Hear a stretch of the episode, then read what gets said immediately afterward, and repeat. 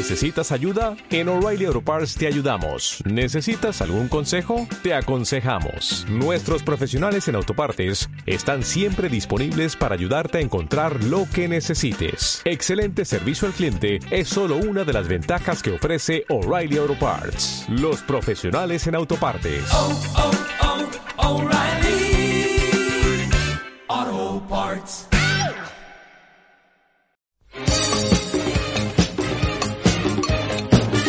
Aquí comienza Generación XY.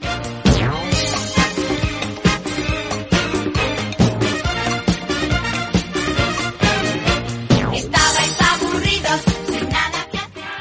Muy buenos días, buenas tardes o buenas noches. Mi nombre es José María García y os doy la bienvenida a Generación XY, el podcast nostálgico que semana tras semana saca del olvido los mejores recuerdos de los 80 y de los 90.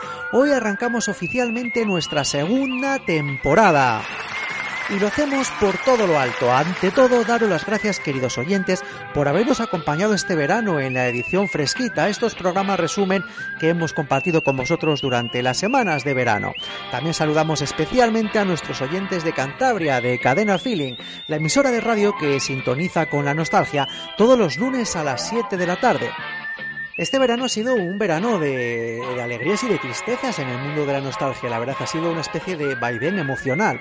Por un lado, arrancábamos el verano, el 5 de julio, con la trágica noticia de la muerte de Rafaela Carrá, algo que nos entristeció, sobre todo aquí en Generación XY, que ya sabíais que le teníamos mucho cariño a, la, diva italiana. Pero el verano fue mejorando y justo esta semana recibíamos una gran noticia y era la vuelta de ABBA a los escenarios, a la música en forma de dos canciones nuevas después de 39 años sin publicar material inédito, que son el adelanto de un nuevo disco llamado Voyage que verá la luz el 5 de noviembre. Así como veis, alegrías, tristezas, la vida sigue y como la vida sigue, Generación XY sigue aquí con vosotros en esta segunda temporada que hemos preparado con muchísimo cariño y con alguna que otra novedad que iréis descubriendo durante los próximos minutos. Básicamente os cuento que queremos hacer de Generación XY un programa más interactivo. Queremos que el nivel de interacción entre María Berzal, Orlando Montoro y yo mismo sea mayor con vosotros, queridos oyentes. ¿Por qué? Tan sencillo porque hacemos el programa por y para vosotros. Y por eso no perdemos más tiempo y vamos a ver qué os tenemos preparado en este primer programa de la segunda temporada de Generación XY, dentro sumario. En la primera parte del programa, y como no podía ser de otra manera, recordaremos los programas de televisión que Rafaela Carrá presentó en España en la década de los 90, y después hablaremos de una serie de los 80 de culto, El Gran Héroe Americano. En la segunda parte del programa, María Berzal y su máquina del tiempo nos hablará de la vuelta al cole, y el tocata de Orlando Montoro nos traerá a un grupo irlandés muy muy famoso, U2. Cerraremos el programa con una nueva sección, el cajón desastre que nos traerá el concurso de sintonías de Generación XY.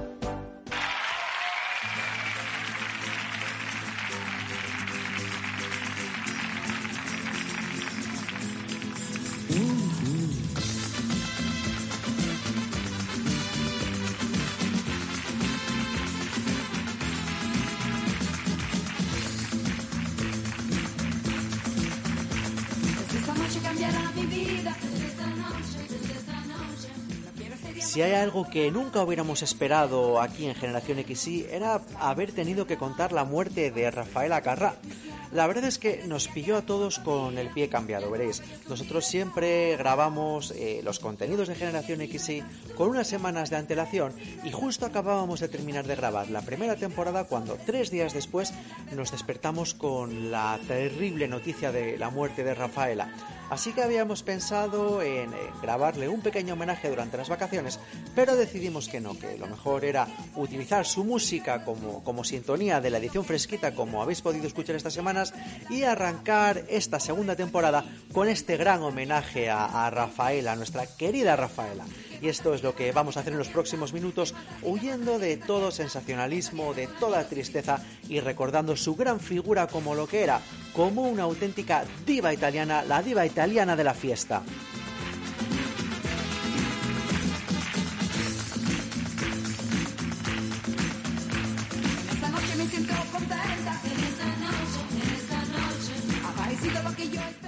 Y es que hablar de Rafaela Carrà no es solo hablar de la cantante y bailarina que todos sabemos, sino que también es hablar de una de las presentadoras más famosas de la televisión española de los años 90. Y es que, como recordaréis, Rafaela Carrà entraba muchas de las noches de los 90 a nuestras casas a través de distintos programas de televisión que vamos a recordar en los próximos minutos.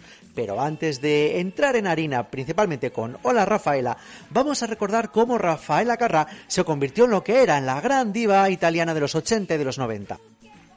Rafaela María Roberta Peloni, que nació en Bolonia, en Italia, el 18 de julio de 1943, en pleno desarrollo de la Segunda Guerra Mundial y en el seno de una familia de clase media. La familia de su padre tenía una granja y su hermano mayor era diseñador y modista para niños. Su madre y su abuela tenían un bar en el centro de Belaria. A los ocho años, Rafaela se mudó a Roma y allí la pequeña Peloni empezó a tomar clases de baile en la Academia Nacional de Danza de Italia. En un paseo junto a su madre en Roma, a través de un amigo de su familia, un director la eligió por su simpatía para un pequeño papel en una película llamada Tormento del Pasato. Esto le pasó a Rafaela a los nueve años y desde entonces compaginó el estudio de la danza con el estudio de cine en el Centro Experimental de Cinematografía de Roma. Rafaela debutó como, como, actriz conocida en 1960 en la película La lunga notte de 1943 y en In Compañía de 1963 con la dirección de Mario Monticelli. Ese mismo año trabajó en la película francesa La Chance de l'amour junto a Michel Piccolini. En 1965, y tras trasladarse a Hollywood, después de haber firmado un contrato con la 20th Century Fox y siguiendo los pasos de sus paisanas como Gina Lollobrigida, Sofía Loren y Bill Malisi, Rafaela Carrà apareció en la película El coronel Von Ryan junto a Frank Sinatra, Edward Mulray y Trevor Howard. Pese a que Rafaela fue considerada para participar en varias películas en Hollywood y a pesar de haber actuado en 1966 en un episodio de la popular serie de televisión americana Spy, protagonizada por Bill Cosby entre otros, la vida que llevaba en Los Ángeles a Rafaela no le gustaba nada y decidió volver a Europa. Ya de vuelta a Italia, Rafaela firmó un contrato para participar en un programa de televisión cada semana junto a Nino Ferrer, pero con una condición, y es que en cada programa Rafaela debía contar con tres minutos de emisión para hacer en ellos lo que le diera la gana, y gracias a estos tres minutos, Rafaela se convirtió en un auténtico boom en toda Italia. En el año 70, y a raíz de este éxito, Rafaela firmó un contrato con la RAI, un contrato que le permitió presentar distintos programas de televisión, entre ellos Cancionísima 70, un show nocturno emitido la noche de los sábados, donde Rafaela, además de cantante, también fue actriz y bailarina. Una de las cosas más recordadas de aquella época en la biografía de Rafaela fue el hecho de que enseñó el ombligo en la televisión italiana, algo que era muy inusual por entonces, y por aquella razón su tema Tuca Tuca fue censurado por el Papa Pablo VI a raíz de una polémica actuación en la RAI, tras la cual el Vaticano comenzó una campaña de desprestigio a través de distintos periódicos por considerar la canción demasiado provocadora.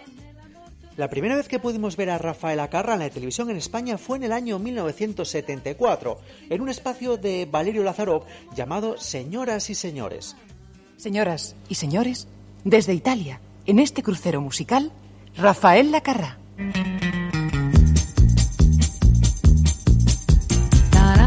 raran, un po' di cipria qua. Taran, raran, un tocco qui e là. Rafaela dejó tan impactada a los espectadores que Televisión Española se animó a ofrecerle la presentación de su programa estelar La Hora de, que cada semana estaba presentado por un artista de carisma en nuestro país. Pero Rafaela daba para mucho más, y por eso Televisión Española le encargó presentar cuatro programas. Bienvenida a España. Gracias. Como bienvenida no está mal, ¿eh? Si todos los hombres españoles son tan gentiles como Juan Camacho, yo no me quedo aquí por cuatro semanas, sino por siempre. La hora de Rafaela impactó tanto que muchas estrellas españolas se sintieron celosas de que la cantante italiana viniera a quitarles el puesto. Lo cierto es que por los programas de La Hora de Rafaela quedó patente la versatilidad de nuestra querida italiana.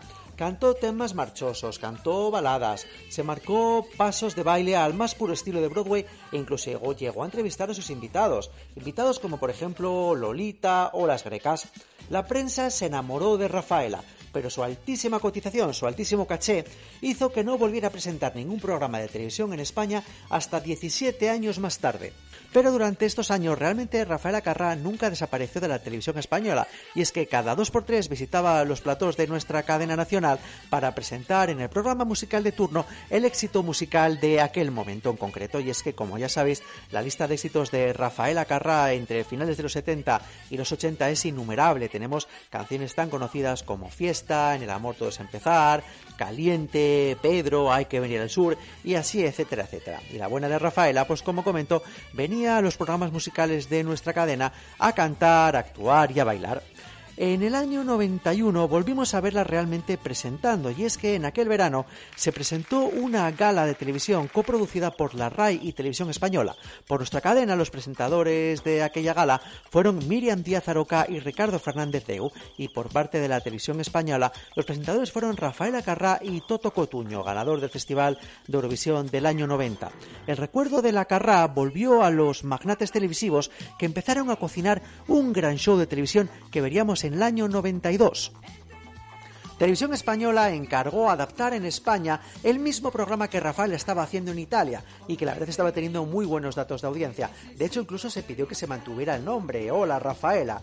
Y así, el Hola Rafaela español vio la luz por primera vez el 8 de mayo de 1992, realizado durante las 10 primeras semanas de emisión desde el estudio número uno de los estudios Buñuel. Y doy este dato porque este estudio era nada más y nada menos que el estudio donde Chicho Ibáñez Serrador estaba haciendo el 1, 2, 3. Y resulta curioso porque cuando ves aquellos primeros programas de Hola Rafaela, parece de hecho que estabas viendo el 1, 2, 3 presentado en esta ocasión por, eh, por Rafaela Carrá, ya que el decorado se mantenía prácticamente intacto y sobre todo el gran graderío del 1, 2, 3 con la escalera central casi no se modificó durante aquellos programas de Don 1, 2, 3 y así pudimos ver a Rafaela realizando grandísimas actuaciones y bailes en la famosa escalera del 1, 2, 3 barra Hola Rafaela. Y era incluso en aquella escalinata donde, donde Rafaela Carrá realizaba las primeras llamadas telefónicas al azar a hogares españoles, esperando que aquella persona que respondiera al teléfono saludara a la italiana con el famoso Hola Rafaela.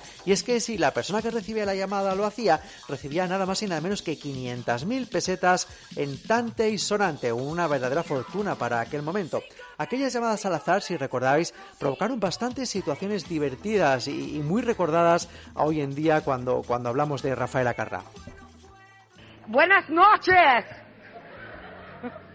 Buonasera, ¿cómo está? La llamo de, de la misma ciudad donde vive usted. Mire tú la casualidad a veces. Bueno, que no tengo ganas de tontería, que estoy trabajando. ¿Tu nombre? Fuensanta.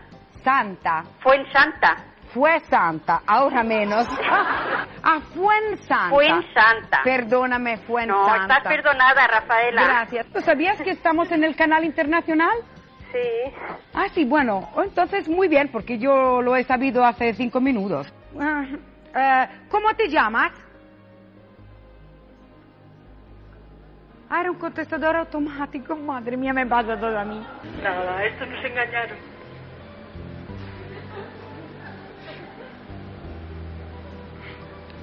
¿Qué hago yo ahora?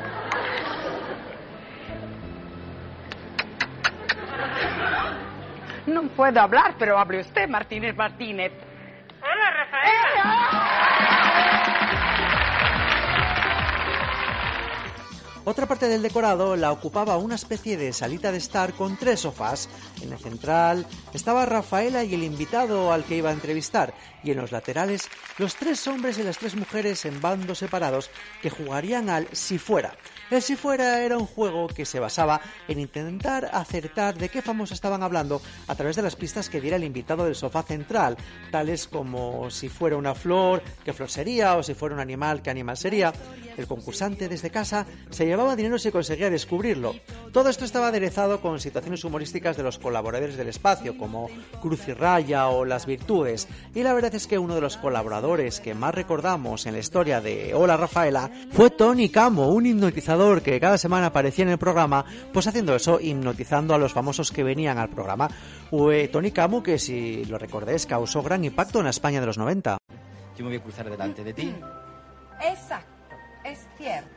Perdón. A veces, qué bonito este smoking, todo con brillantitos adentro. ¿Sí? Ay, qué bonito. Gracias. Eh, sí, teníamos una promesa, ¿te acuerdas? La normal. Loles, ¿te acuerdas? ¿qué? ¿Qué pasa? ¿Estás en Sí, en unos programas os cruzaste la mano aquí Sí. diciendo Ahí. que estrechaste la mano. Sí, Y te iba que me a iba a hipnotizar. Ah, Sí. Pues bueno, pues te voy a notizar. ¿Sí? Sí. ¿Rápido o ¿Me ha lento? tocado? ¿Me ha tocado? Le ha, le ha- le ha tocado, le ha tocado. Ante el éxito de los primeros programas de Rafaela Carrá, Televisión Española renovó el contrato con la estrella italiana por una segunda temporada de Hola Rafaela, una segunda temporada que le reportaría aún incluso si cabe mayores éxitos. Y es que Rafaela estaba ganando eh, no solo audiencia, sino también premios como el TP de Oro al mejor programa de, de televisión en aquel año y también el TP de Oro a la mejor presentadora. Un premio, por cierto, que escoció un poco a las estrellas de la televisión patrias como, como fue Nieves Herrero o, o- o Isabel Gemio o la propia María Teresa Campos, si no cuen- según cuentan las malas lenguas. Hola Rafaela en esta, en esta segunda temporada cambió su día de emisión al jueves y es que el viernes era el día del 1, 2, 3 que había vuelto a emitirse en el otoño de aquel año. Y ante la vuelta a la emisión del 1, 2, 3, Rafaela tuvo que devolverle el plató a Chicho, al 1, 2, 3. Y Hola Rafaela pasó a grabarse desde los estudios de Prado del Rey. Un plató un poco más pequeño, pero igualmente eh, igual efectivo e igualmente pues, pues llamativo y que albergó a, invitados de más categorías, si cabe, que en la primera temporada. Y es que en la segunda temporada de Hola Rafaela visitaron a nuestra cantante italiana estrellas de- de- del tamaño de, por ejemplo, Gina Lollobrigida o Maradona, entre otros. Efectivamente, Hola Rafaela era un éxito popular que Televisión Española no quiso perder a pesar de las numerosas ofertas que Rafaela Carrá estaba recibiendo para cambiar de cadena. Por eso hubo una tercera temporada del espectáculo televisivo que arrancó a principios del mes de noviembre de 1993 con todo el elenco de la nueva película Kika de Pedro Almodóvar, incluido el propio director manchego. Para exprimir más el limón, le dieron un trabajo doble a la Carrá en televisión española al hacerse cargo de un espacio diario llamado A las 8 con Rafaela. Hola amigos, recordad que estaremos juntos. Juntos a las 8 de la tarde del lunes a jueves. Una hora en directo en la primera, donde buscaremos una pequeña complicidad antes de cenar. Hasta mañana. A las 8 con Rafaela era un magazine que se emitía de lunes a jueves que incluía entrevistas, secciones y concursos. Los jueves, antes del telediario, se rebautizó el programa como No estamos en directo, un previo en el que se mostraba cómo se estaba preparando el programa Hola Rafaela. En este comenzaron un concurso nacional de chistes con Marianico el Corto y Pedro Reyes como jefes del cotarro.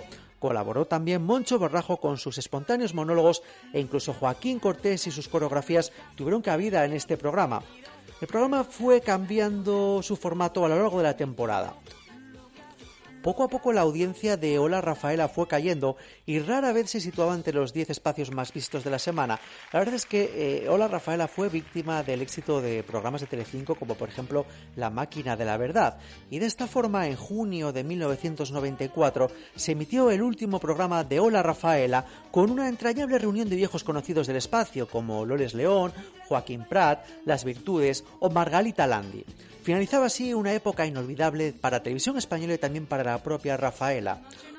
Un año después, en marzo de 1995, Telecinco anuncia el fichaje de la estrella italiana para conducir un espacio de sobremesa llamado En Casa con Rafaela, que se emitía de lunes a viernes junto con nuevos colaboradores, como por ejemplo el humorista Joan Domínguez. La experiencia duró apenas tres meses, hasta que Telecinco decidió emitir el Giro de Italia. En casa con Rafaela tenía un carácter lúdico y contaba con entrevistas importantes, sorpresas a desconocidos y también algún que otro concurso telefónico, aunque realmente esta propuesta nunca llegó a cuajar en antena. Realmente se trataba de una apuesta fuerte en una televisión que era Telecinco, que estaba obsesionada por superar en audiencia Antena 3, y la verdad es que con este programa con En casa con Rafaela pues no lo consiguió. Y desde aquel momento las apariciones televisivas de Rafaela Carrá en los distintos canales españoles pues fueron, podríamos decir de alguna forma, escuetas, tanto escuetas como apreciadas por sus numerosos fans. Y es que Rafaela participó pues en distintas galas de televisión española, como eh, aniversarios de, de, de la cadena pública, también en programas de Castilla-La Mancha Televisión y una de las cosas más recordadas que hizo a finales de los 90 fue presentar junto con Ramón García las campanadas de televisión española que dieron paso del año 1997 al año 1998.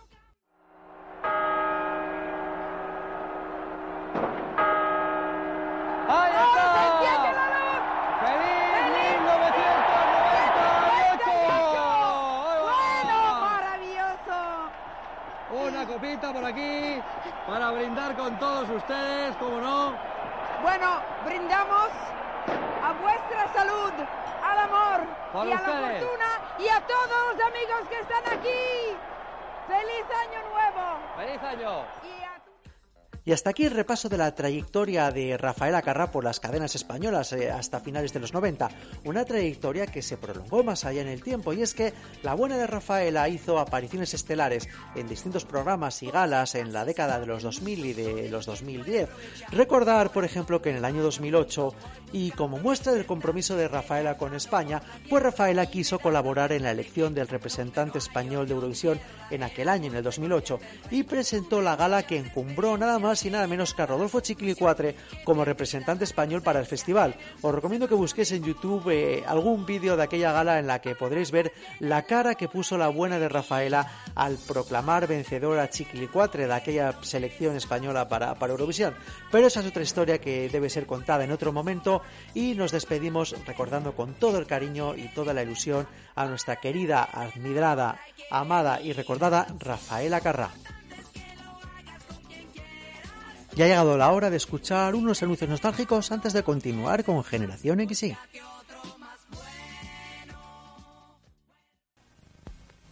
El frío negro contra la sed. En la coctelera es café, agua, hielo. Y dale ritmo. Glacier en Nescafé, acuérdate. El frío negro natural es café con agua, hielo. Y dale ritmo. El frío negro contra la sed. La sed en Nescafé y es de Nestlé. Mi papá dice que el fin de semana es para descansar y que no hay que ponerse nerviosos, ni tener prisa, ni soltar tacos, ¿eh? Aunque volvamos en caravana y algún loco nos quiera adelantar. Mi papá es un tío grande. ¿Y el tuyo también? Gracias por conducir bien también en los días de descanso. Dirección General de Tráfico.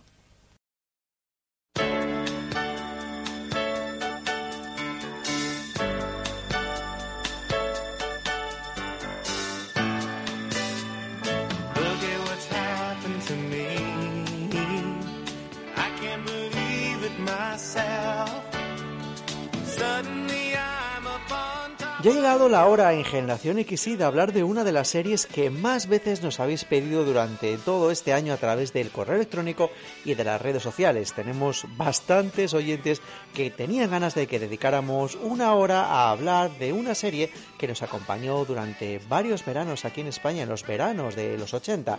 Estamos hablando nada más y nada menos que del gran héroe americano. El Gran Héroe Americano no fue una serie especialmente larga, de hecho contó únicamente con 44 episodios que se repartieron en tres temporadas. Se emitió en Estados Unidos en la cadena ABC entre 1981 y 1983. A España llegó en los veranos del año 84, 85 y 86. Se emitió en solo dos temporadas y se emitía después del telediario de televisión española sobre las tres y media de la tarde más o menos y se lanzó cuando en Estados Unidos ya se había interrumpido su emisión. Pero ojo, porque aquí tuvo muchísimo más éxito que en Estados Unidos. Así que vamos a viajar en el tiempo y nos vamos a trasladar a ese verano de 1984. Hasta el momento, eh, más o menos a la media hora del comienzo del episodio piloto, solo sabemos unas poquitas cosas del protagonista de la serie, que se llama Ralph Hinckley, que es el, el personaje interpretado por William Catt, que es profesor, que intenta ayudar a sus alumnos por encima de todo, que la verdad es que son un poco rebeldes y les cuesta integrarse en la sociedad, y que el personaje es realmente muy patoso. Todo empieza a cobrar sentido cuando Ralph recibe un regalo inesperado. Su vida da un giro brutal, pero ¿por qué? Pues porque unos extraterrestres le entregan un traje rojo muy especial y es que resulta que si se pone este traje, el profesor se convierte en un superhéroe.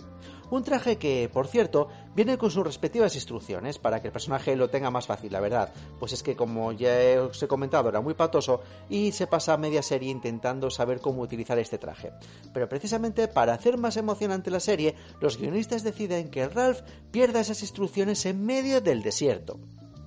Así que el profesor debe descubrir por sí mismo cuáles son los poderes que le da este traje mágico, y es que resulta que el traje rojo de los extraterrestres le permite hacer un montón de cosas. Puede volar, es resistente a los disparos y a los golpes, tiene super fuerza, es invisible, tiene capacidad de precognición, de telequinesia, es capaz de ver cosas que suceden en otros lugares y un largo etcétera de poderes que Ralph tiene solo cuando se pone el traje rojo. ¿Y os acordáis de cómo el profesor se hizo con el traje rojo? Pues veréis, es muy fácil y es que resulta que al más puro estilo encuentros en la tercera fase, el profesor de instituto eh, lleva a sus problemáticos alumnos a una excursión y se topa en plena noche con una gran nave extraterrestre que a través de la radio del coche le comunica que le quieren hacer una entrega, una especie de regalito a modo de souvenir, el famoso traje rojo de estilo de Superman.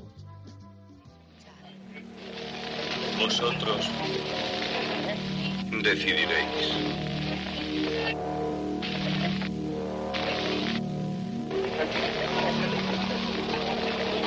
Bill. Hola, Bill. John, ¿eres tú? Estoy en esta nave que procede de otro planeta.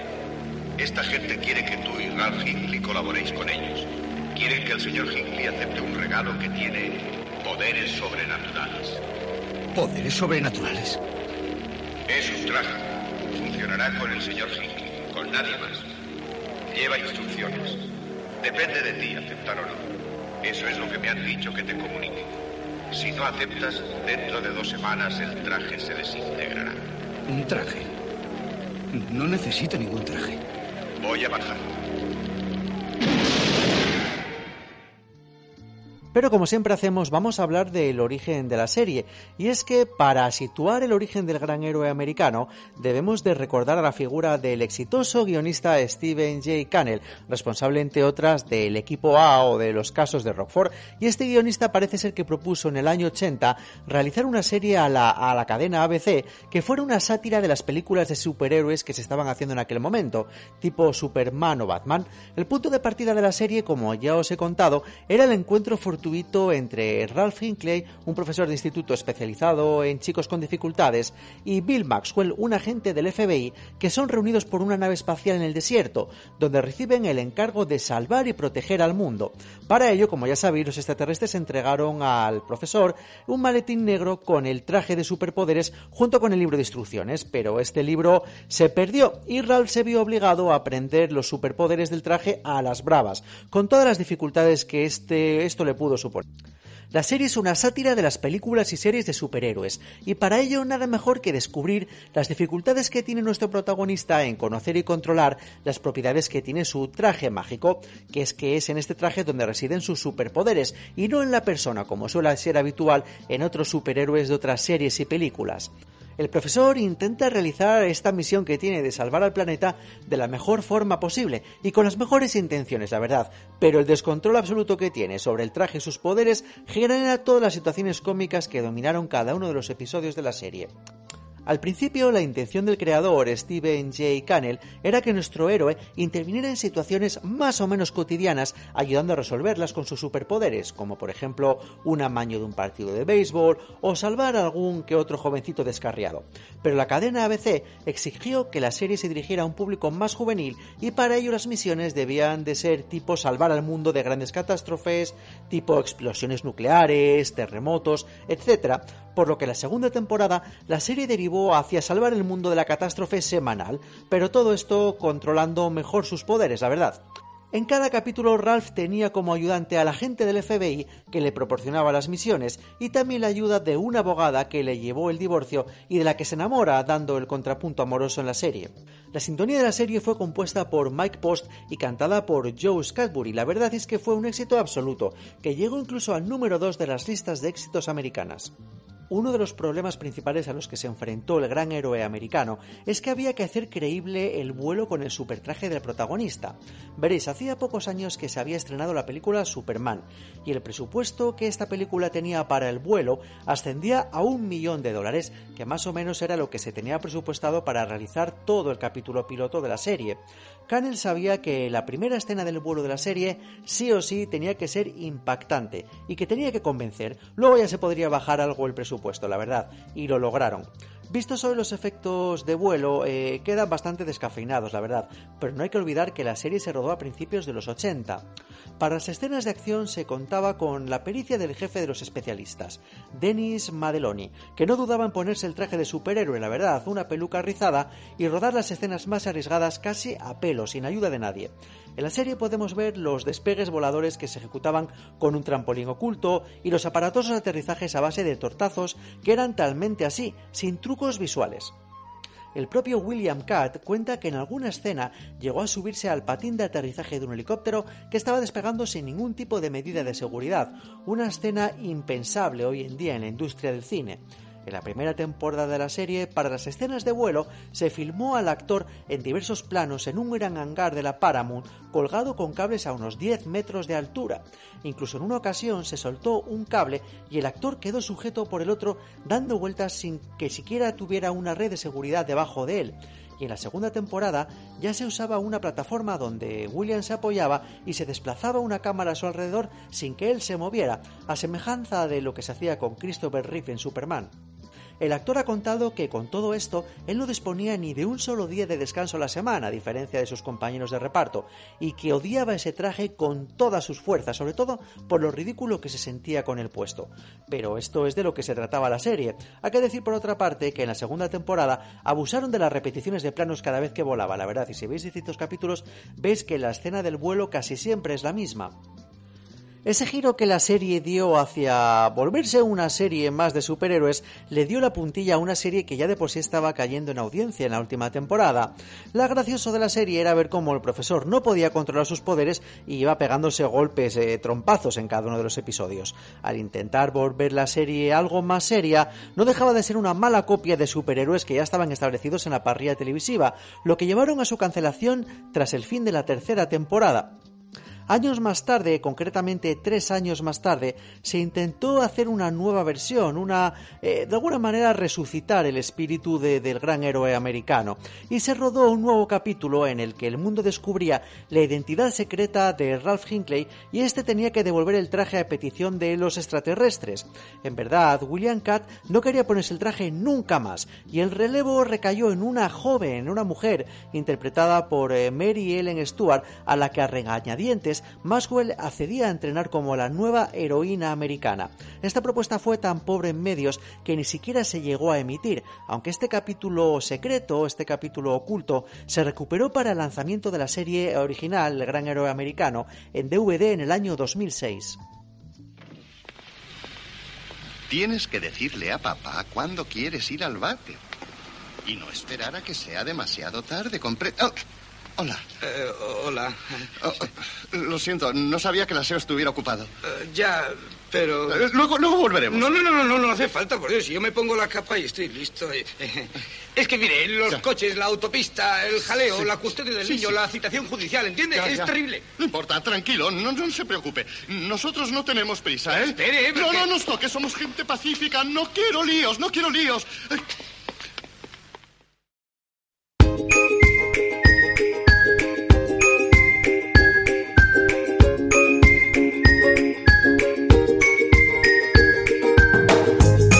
¿Y qué fue de...?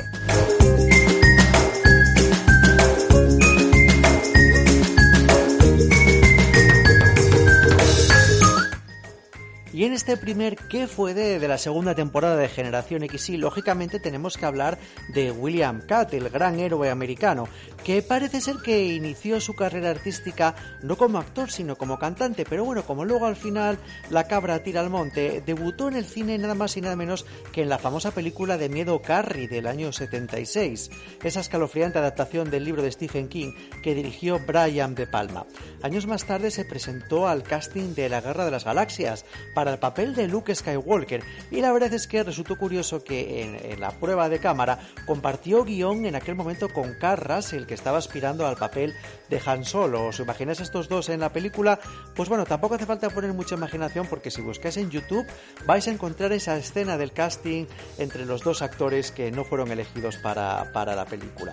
Años más tarde, eh, nuestro actor protagonista de hoy, William Catt, también participó en la película Los primeros golpes de Bad Cassidy y Sundance en el año 79. Y en el año 81 le llegó este papel, el gran héroe americano, que le tuvo entretenido hasta el año 83. Más tarde participó en una película llamada Baby, el secreto de una leyenda perdida, que era una mezcla, si os acordáis, una mezcla entre ET y el busca, En busca de, del arca perdida. Y después de esta aventura jurásica, entre 1985 y 1988, el actor participó en un gran número de telefilms de Perry Mason junto a su madre, la actriz Barbara Hale. En 1985 también participó en una película de terror llamada House, una casa alucinante. Desde entonces hemos podido verle en bastantes series de televisión, algunas de ellas bastantes famosas aquí en España, como por ejemplo en Walker Texas Ranger, donde participó en el año 98, o en Jag, Alerta Roja, y también tuvo algunos pequeños papeles en, la, eh, en series como Héroes o House, o incluso en Numbers en el año 2010. En el año 2013 se interpretó a sí mismo en la película de parodias Paramount Movie, y es lo último así destacado que ha hecho nuestro, nuestro querido actor hasta el día de hoy. El gran héroe americano se ha convertido en una serie de culto, una serie recordada por muchos de los fanáticos de los 80 y de los 90. Por ejemplo, si os acordáis, Sheldon Cooper en Big Bang Theory lucía siempre o casi siempre una camiseta que imitaba el traje del gran héroe americano. Ha habido distintos intentos por resucitar la serie, por resucitar el gran héroe americano, y la verdad es que lamentablemente ninguno de ellos ha sido finalmente llevado a cabo. Esperamos que, bueno, como siempre suele pasar con esto de la nostalgia que está de moda, finalmente en alguna plataforma, en Netflix por ejemplo, podamos volver a disfrutar de este antihéroe que tan buenos ratos nos hizo pasar en las tardes de verano de los 80. Y vamos a cargar las pilas antes de continuar con la segunda parte del programa escuchando unos anuncios nostálgicos. Para usted empiezan las vacaciones. Para nosotros continúa el trabajo. Para usted muchos kilómetros por recorrer. Para nosotros muchos por hacer. Porque el MOPU sigue con el Plan General de Carreteras, ampliando nuestras autovías y mejorando nuestras carreteras. Un trabajo muy pesado, pero que da resultados seguros. Por eso si durante sus vacaciones nos encuentra trabajando, estamos seguros que sabrá disculparnos. MOPU, Ministerio de Obras Públicas y Urbanismo.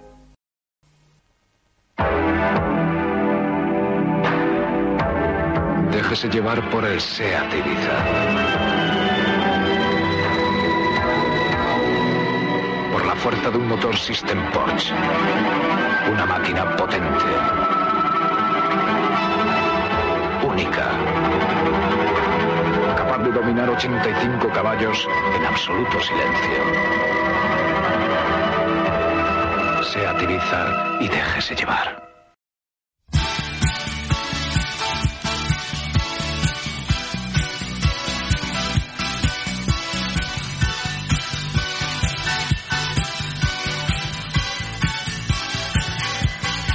La máquina del tiempo con María Berzal.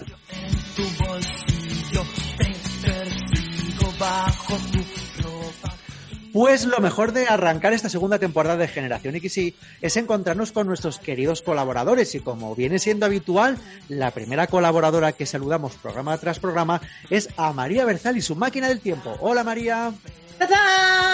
Hola José, bienvenidos otra vez todos nuestros oyentes después del verano. Qué ganas tenía de reencontrarme con todos.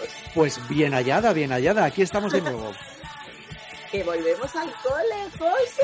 Ay, madre mía, qué ilusión. La verdad es que me hacía una ilusión encontrarme porque llevamos ya unas cuantas semanas sin escucharnos por aquí, ¿eh? ¿Qué tal el verano, María? Pues muy nacional. ¿Y el tuyo qué tal? Pues mira, eh, sorprendentemente no ha sido no ha sido nacional, ha sido, digamos, dejámoslo en Mediterráneo. Bueno, pues muy bien también. El mío también ha sido mediterráneo, ¿eh? Nacional y mediterráneo. Bueno, y también un poquito de Atlántico y también un poquito de Cantábrico. Yo he tenido de todo. Eh, Hay María Berzal para repartir por los por los siete mares, no, no. Eso es, eso es.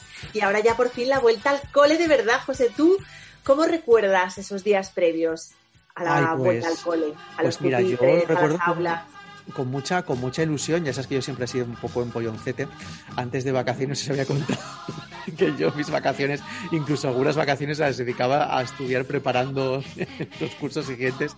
Entonces mucha ilusión. Pero mira, yo eh, hablando cuando preparábamos antes este, esta charla, eh, un- lo primero que me vino a la cabeza era el, el olor a forro, a forro a plásticos de los libros bueno. nuevos y, y todo esto. Era, es lo primero así que me viene a la mente. A mí lo que más me gustaba era preparar la mochila, porque, bueno, a mí siempre me han encantado todos los artículos de papelería y entrar en la papelería peninsular, que era la que había en mi barrio, y comprar todas las cosas, pues era algo que me, que me volvía loca. Así que te voy a proponer hacer un ranking, a ver qué te parece, de las cosas que más nos gustaban, ¿vale? Pues, voy a empezar venga. yo y así te doy tiempo a que vayas pensando, ¿vale? Vale, Hacemos venga, empiezo yo. five. Vale, venga, adelante. Venga, para mí, en el número 5 estaban las carpetas clasificadoras, Oh. que luego tú te dedicabas a poner con tus cantantes favoritos, o los chicos que te gustaban, o la poesía de tu amiga, o lo que fuera, pero me encantaban sobre todo las que tenían por dentro bien de bien de carpetas subclasificadoras Sí. y que te firmaban los amigos y las cosas y ahí las dedicatorias y eso me volvía loca. ¿Y qué tipo de niña era María Berzal? ¿Era de estas niñas que eh, siempre hacían ese esfuerzo y esa promesa de, de- de tener durante todo el curso todo bien clasificado en carpetas, subcarpetas y demás? Y llegaba junio y seguía, seguía todo bien organizado. Ah, ¿O sí, ya en el puente del. Pilar aquella carpeta era un completo desastre. No, no, no, no, no. Mi carpeta clasificadora llegaba ordenada hasta el final. Eso sí, a reventar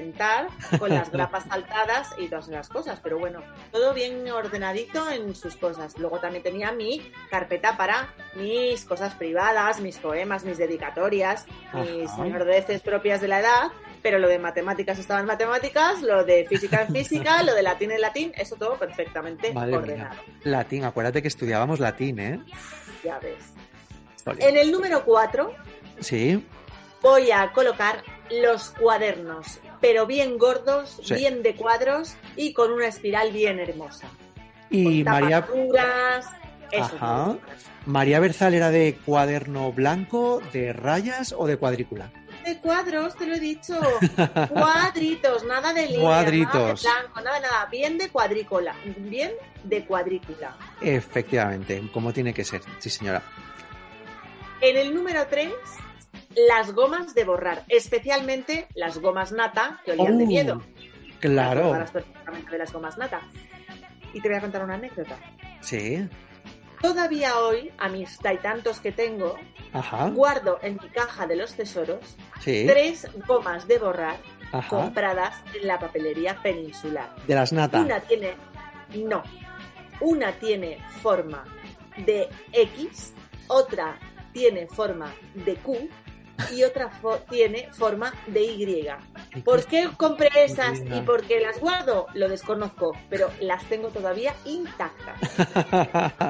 Oye, María, ¿y tú llegaste a ver aquellas gomas que había que tenían, eran alargadas y tenían dos partes, una para borrar lápiz y otra para borrar, decían, eh, bolígrafo, que era como una lija. Por supuesto, lo que hacía era una lija que te hacía un agujero en el papel y entonces no es que te borrara el bolígrafo, es que desaparecía el papel. Esas no me gustaban nada. Estas eran una estafa, era, todos fuimos víctimas de la, de la estafa de las gomas que, que borraban boli, ¿eh? Absolutamente. En el número 2 voy a situar los bolígrafos, rotuladores, ceras Manley, que Sí. como olían aquellas ceras Sí. y lo que te mochaban las manos, y todos estos útiles de mm, escribir así, pero cookies. O sea, no el bolivic y tal que mola, pero no.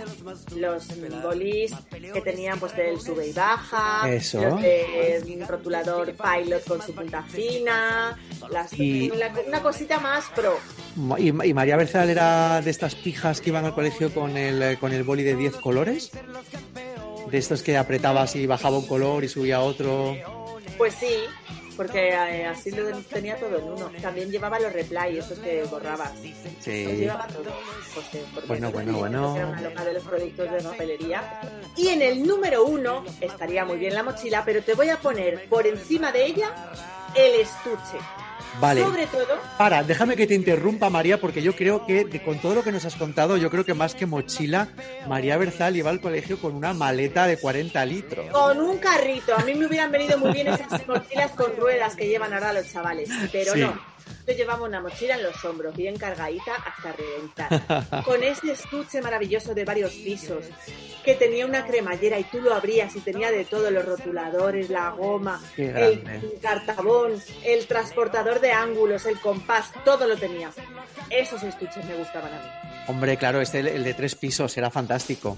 Ese es mi top 5. ¿Cuáles serían para ti los imprescindibles de la vuelta al colegio? Mira, como estaba escuchándote tan atentamente, no, no, no he tenido tiempo de hacer mi top 5, pero sí que tengo cosas que, que sí que me gustaban mucho. Yo para mí, lo mejor de la vuelta al cole, madre, suena muy empollón, pero eran los libros. A mí me encantaba coger los libros nuevos, ir a la librería y abrirlos, el olor este al libro nuevo de, de texto, verme todas las fotos y todo lo que íbamos a ver durante el curso y demás.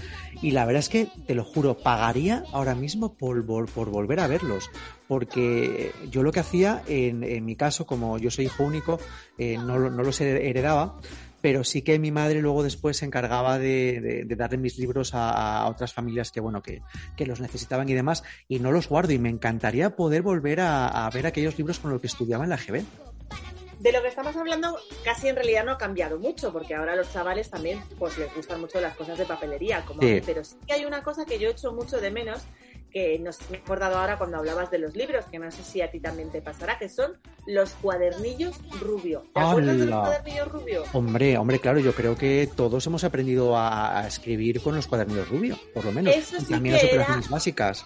Hombre, eso sí que era síntoma claro de que volvías al colegio. Hemos aprendido a leer con los cuadernillos rubios, Sí. hemos aprendido a escribir con los cuadernillos rubios, mi mamá me mima, me mima mi mamá, pero también hemos aprendido a hacer cuentas, sumas, Claro. restas, multiplicaciones, divisiones. Tú los usabas también, como yo. Claro, claro, por supuesto, por supuesto. Y, y, oye, ¿y tus hijas los han utilizado? ¿Sabes si se siguen utilizando a día de No, hoy? no, no, esto ya ha pasado. Los han utilizado cuando yo les he puesto a hacer los deberes en verano, no porque en el colegio se los hayan puesto. Claro. Claro, Jolín. Pero, o sea, que el señor Rubio realmente su, impe- su imperio, el imperio del señor Rubio, se ha...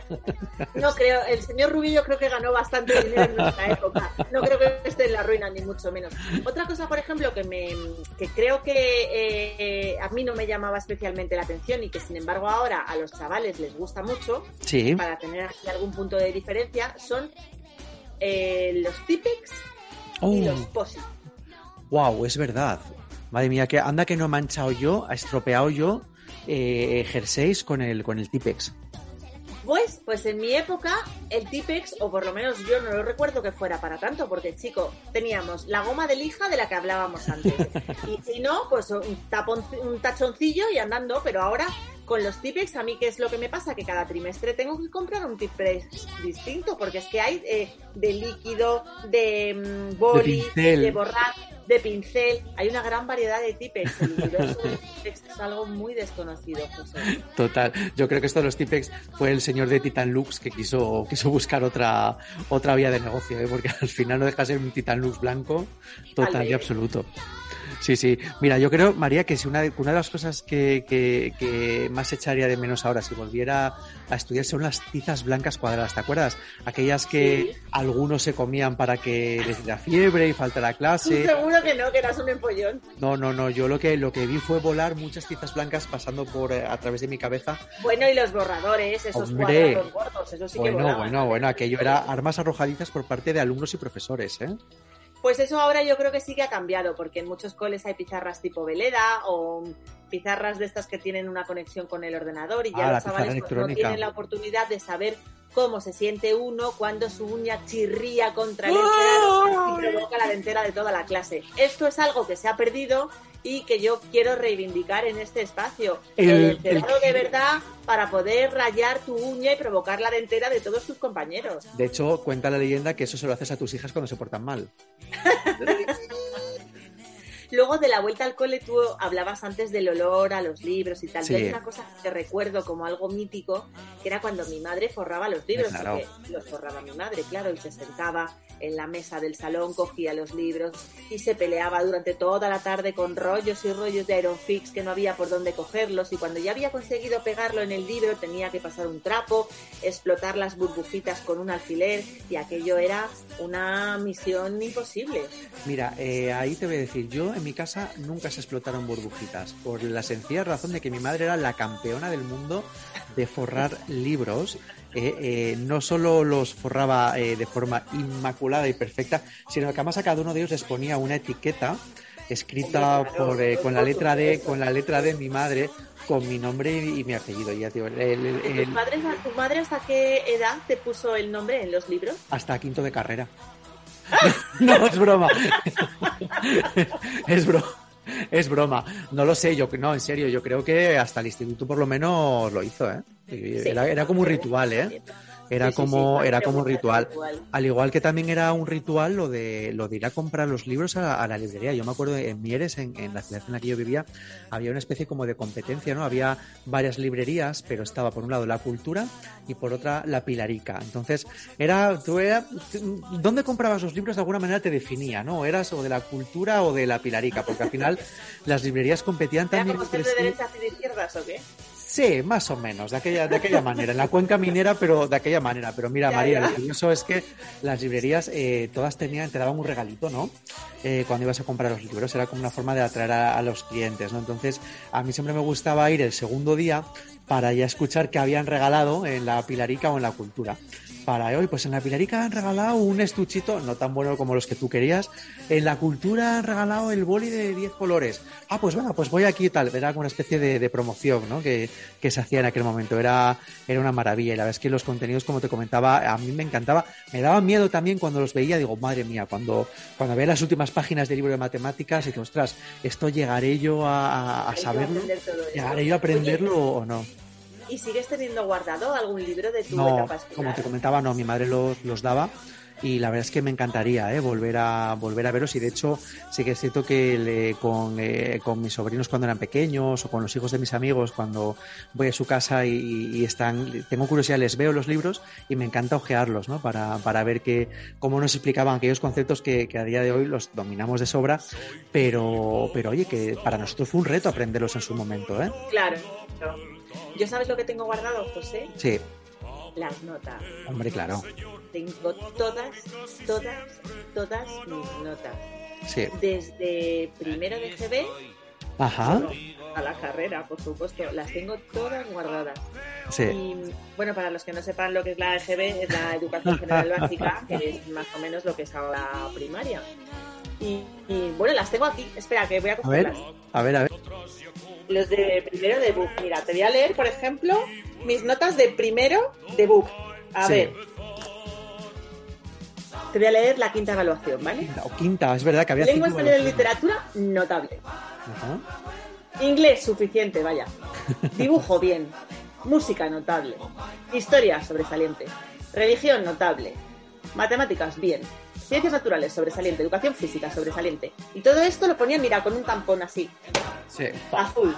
¿Que suspendías algo? Lo único que suspendí en toda la en todo el bachillerato fue latín, porque me pillaron copiando. Muy deficiente. en rojo, para que se enteraran bien tus padres. ¿Qué te parece? Y las tenían que firmar los padres, acuérdate.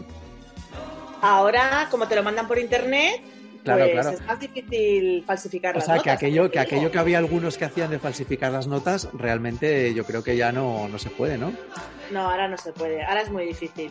Ya. Porque los colegios te mandan todo el rato notificaciones y avisos y cosas y es dificilísimo. Yo creo que esto de hablar de los septiembres de cuando éramos escolares nos ha traído buenos recuerdos. Hombre, ¿verdad? por supuesto, una manera fantástica de arrancar esta segunda temporada de, de Generación XY.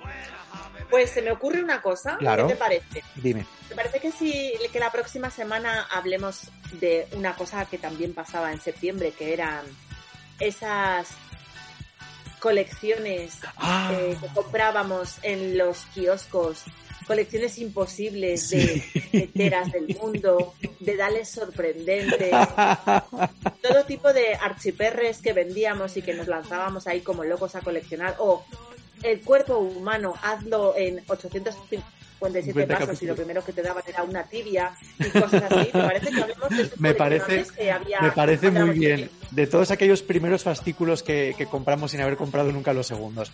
Me parece de genial. esa María. colección de primeros fascículos en realidad, porque claro, seguir era imposible. La primera costaba 5 pesetas y la segunda ya 450, no había quien la siguiera. Y no nos daba la paga para el segundo capítulo, efectivamente.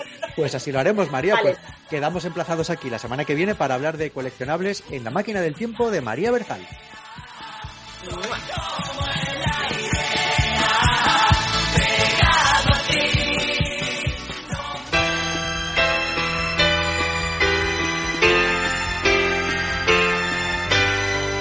El Tocata, con Orlando Montoro.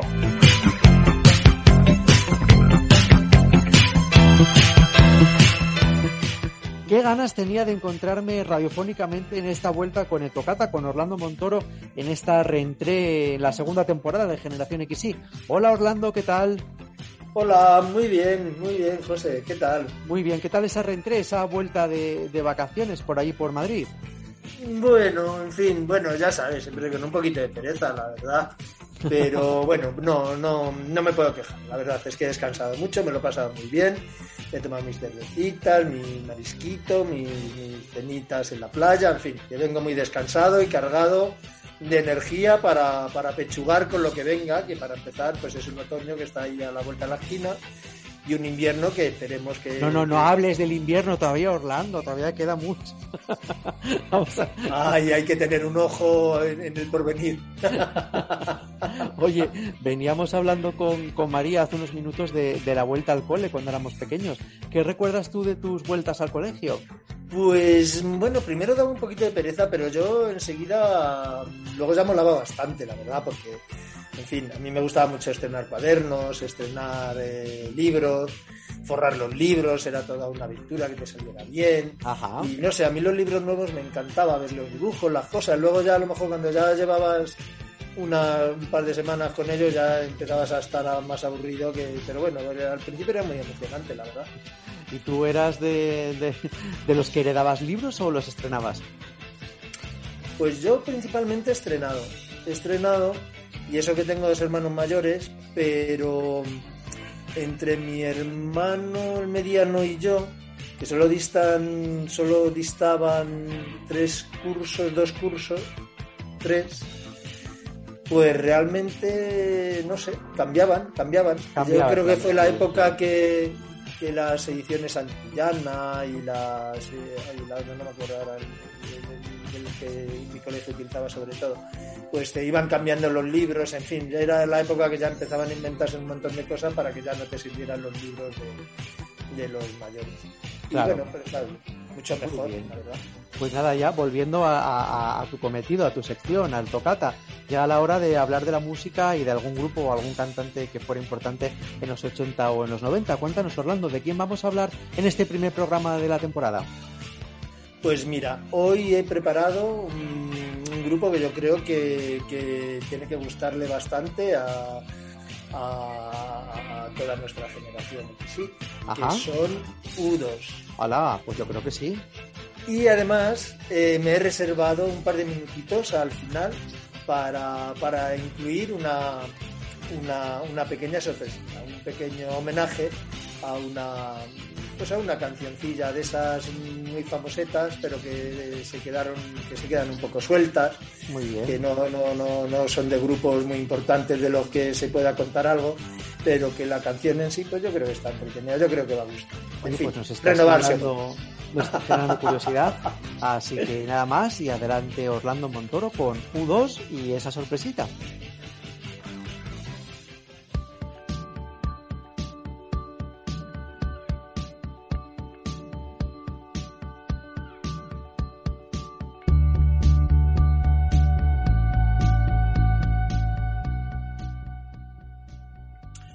U2, o como mejor los conocemos nosotros, U2, es el grupo musical irlandés de Paul Hewson, más conocido por Bono. Originarios de Dublín, el grupo lo formó en realidad Larry, el baterista. De hecho, Bono entró el último, detrás de Dave Howell, conocido como The Edge, y Adam Clayton, a través del anuncio que Larry había puesto en el colegio donde todavía estudiaban estos adolescentes en 1976. Posteriormente, Larry diría de Bono, casi como justificándose, comenzó tocando la guitarra y lo hizo mal. Entonces le pedí que cantara y lo hizo peor. Pero un cantante debe tener personalidad y él la tenía. Está claro que no erró.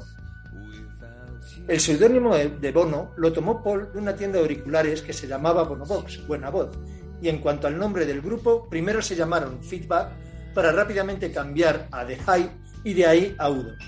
Puede decirse que el grupo se bautizó U2 en honor al avión espía Look Hit U2, si bien el mismo surgió de una simple propuesta, en principio provisional, del diseñador de las carátulas de sus discos, basándose seguramente en un juego de palabras, pues U2 en inglés, U2, significa tú también. Como veis, todo muy casual. El sonido inicial de U2 tenía sus raíces en el post-punk, pero posteriormente irán incorporando a su música elementos de otros géneros, desde el rock más clásico hasta el pop más redondo, pasando por el coqueteo con la electrónica, la música dance o los homenajes al gospel. Actualmente se les considera una banda de rock alternativo. En sus letras predomina la temática de justicia social y paz o más intimistas y personales. Por todos es conocido que la banda ha destacado por sus labores sociales, especialmente Bono, que ha sido nominado al Premio Nobel de la Paz en tres ocasiones. También han colaborado con organizaciones como Amnistía Internacional y Greenpeace y participado en eventos como el Live Aid en 2015 en demanda de ayuda por parte de los países del G8 al desarrollo de los países africanos.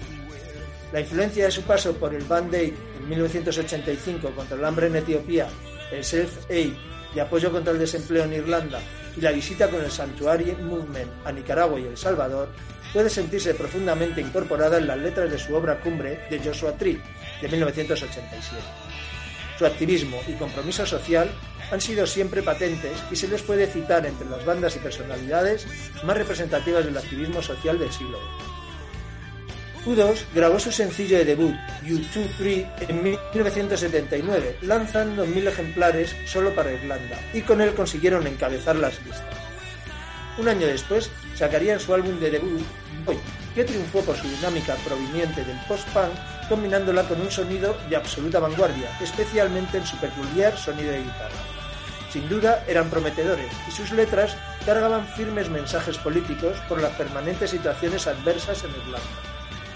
Gracias a los continuos recitales, entre los que se incluían abrir las actuaciones de Talking Head, lograron cierta notoriedad, que pinchó con su segundo álbum, October, que fue muy poco exitoso.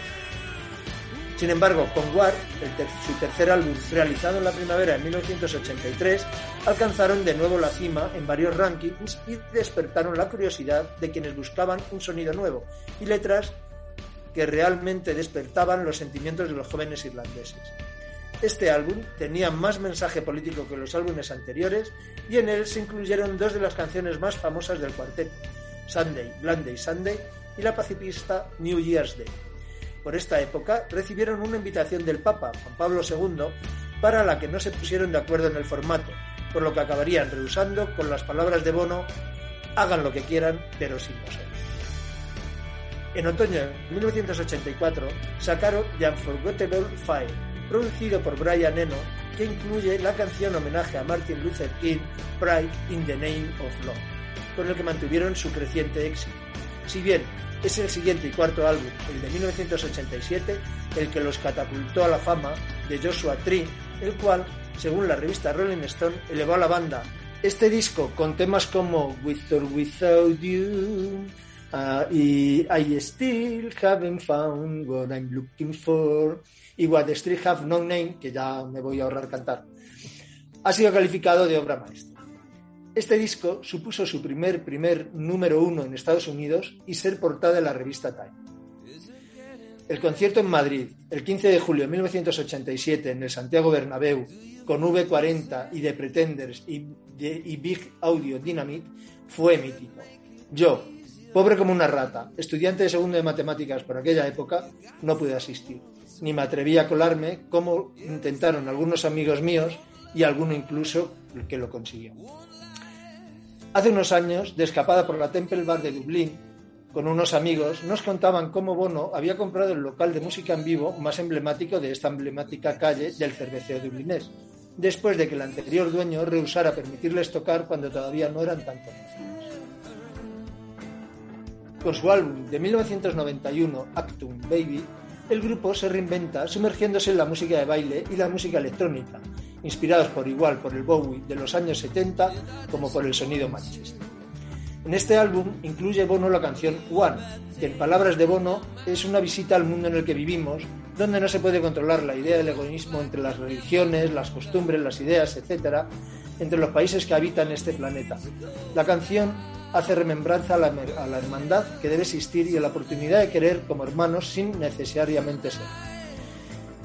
Pero también tiene el significado de la aceptación de formas en cómo el ser humano se acepta en este mundo.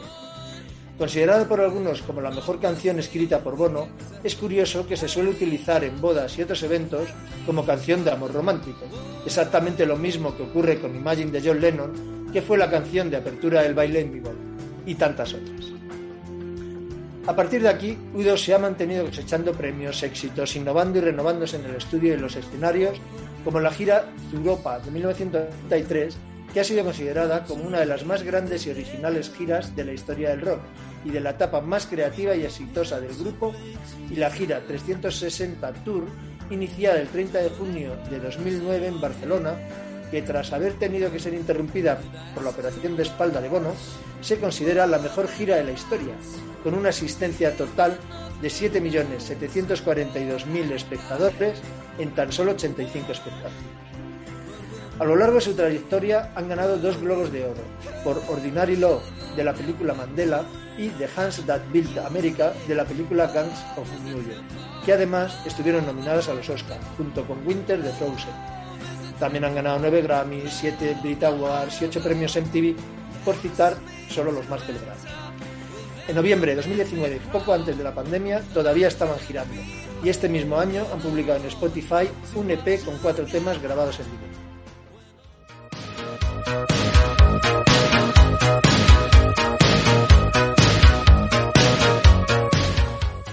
Y ahora, en tiempo para un pequeño homenaje, Boyas Boyas, o mejor cantado que dicho, Boyas Boyas, la la la la la la la. Boyas Boyas es un tema, el único diría muchos, de 1986 de la mocatriz, es decir, modelo cantante y actriz francesa Desiree. Fue el primer sencillo de su álbum François, pues sí, llegó a grabar un álbum completo y otras cosillas que ha seguido haciendo después, pese a que muchos nos quedamos ahí, en su Vuela Vuela. La canción fue un éxito mundial y se bailó en absolutamente todas las pistas durante años, y seguramente todavía surja de vez en cuando alguna de las múltiples versiones que han hecho de la misma artistas como Bananarama, el grupo mexicano Magneto y el dúo de pop japonés Wind. También se realizó una versión gregoriana por el grupo Gregorian junto a la cantante soprano Sarah Brightman, y en su álbum debut el grupo de freak rock Los Gandules incluyeron una versión titulada Vallas Vallas con una nueva y humorística letra en castellano. Precisamente en su país de origen, Francia, es el único donde no consiguió ser número uno. Claude Fritz Mentrop Desireless, que el día de Navidad cumplirá 69 años, hizo sus cursos de estilismo y se lanzó al mundo de la moda, llegando a lanzar su propia colección. Pero, no teniendo una verdadera afición por los negocios, decidió abandonarlo y pasarse a la música donde tras su monumental éxito del Boyas Boyas, ha seguido trabajando en el mundillo de la música hasta bien entrado ya al siglo XXI, si bien no ha vuelto a conseguir un éxito tan asombroso como fue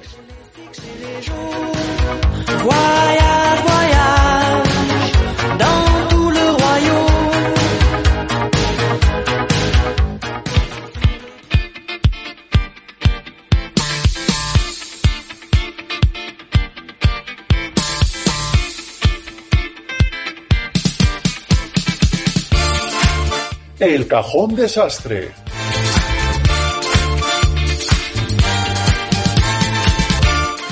Y esta es la principal novedad que os traemos en esta segunda temporada de Generación XY, el cajón desastre. ¿Y qué es esto?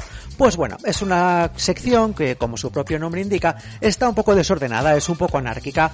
Cada semana os contaremos curiosidades, noticias de contenidos nostálgicos y eso sí, siempre, siempre, siempre os, os propondremos el concurso de las sintonías.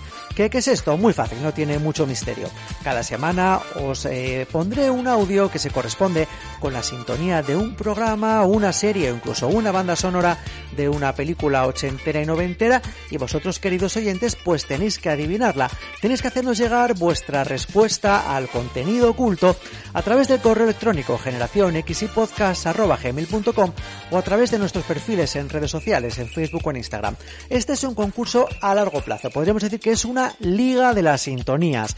Aquellos oyentes que queréis participar, nos hacéis llegar vuestras respuestas y vamos elaborando internamente un ranking de aquellos oyentes que más respuestas van aceptando a lo largo de las semanas. Y al final de la segunda temporada de Generación XY, daremos a conocer quién ha sido el supremo ganador del prestigioso premio de las sintonías de Generación XY. Muy fácil, sin mucho misterio. Así que, a continuación, os voy a proponer la primera misteriosa sintonía para que os pongáis a investigar y descubráis de qué programa, serie o película se trata. Nos callamos la boca, bajamos la música y lanzamos esta primera sintonía oculta. Siete notas más una.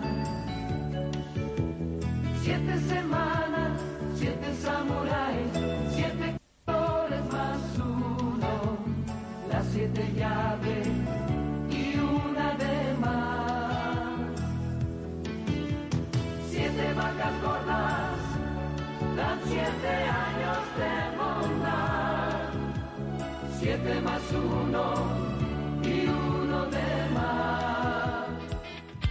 ¿Qué? ¿Qué os ha parecido esta primera sintonía oculta? ¿Fácil? ¿Difícil? Venga, no tímidos y hacernos llegar vuestras respuestas antes del domingo, ya sabéis, para poder participar en la Liga de las Sintonías, en el concurso de las sintonías de Generación XY. Y otra cosa que quisiéramos incluir en este cajón desastre son vuestras voces, queridos oyentes. Nos encantaría que compartierais con nosotros notas de voz a través de mensajes privados en nuestro perfil de Instagram, pues contándonos cuáles son las cosas que más echáis de menos en la actualidad de los 80 y los 90. Si nos enviáis estas notas de voz, las haremos públicas y las compartiremos con todos nuestros oyentes aquí en Generación XY. A ver quién es el primero de todos mis fantásticos oyentes que nos hace llegar su recuerdo ochentero a través de Instagram.